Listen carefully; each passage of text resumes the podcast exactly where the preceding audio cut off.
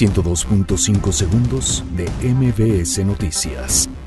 Buscan a tres sospechosos por asalto a Casa de Moneda. Para 2020, INE contempla dar prerrogativas a siete partidos por 5.239 millones de pesos. Olga Sánchez Cordero asegura que es tiempo de un nuevo pacto social. El PRD reconoce decisión de la Corte sobre aborto por violación.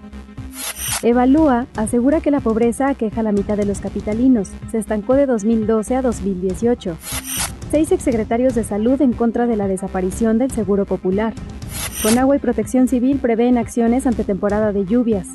Explosión de polvorín en Oaxaca deja un muerto y tres heridos. La Casa Blanca confirma la visita de Donald Trump a El Paso este miércoles. Fernando Martínez gana la presea dorada en los 5.000 metros de atletismo en Lima 2019. 102.5 segundos de MBS Noticias.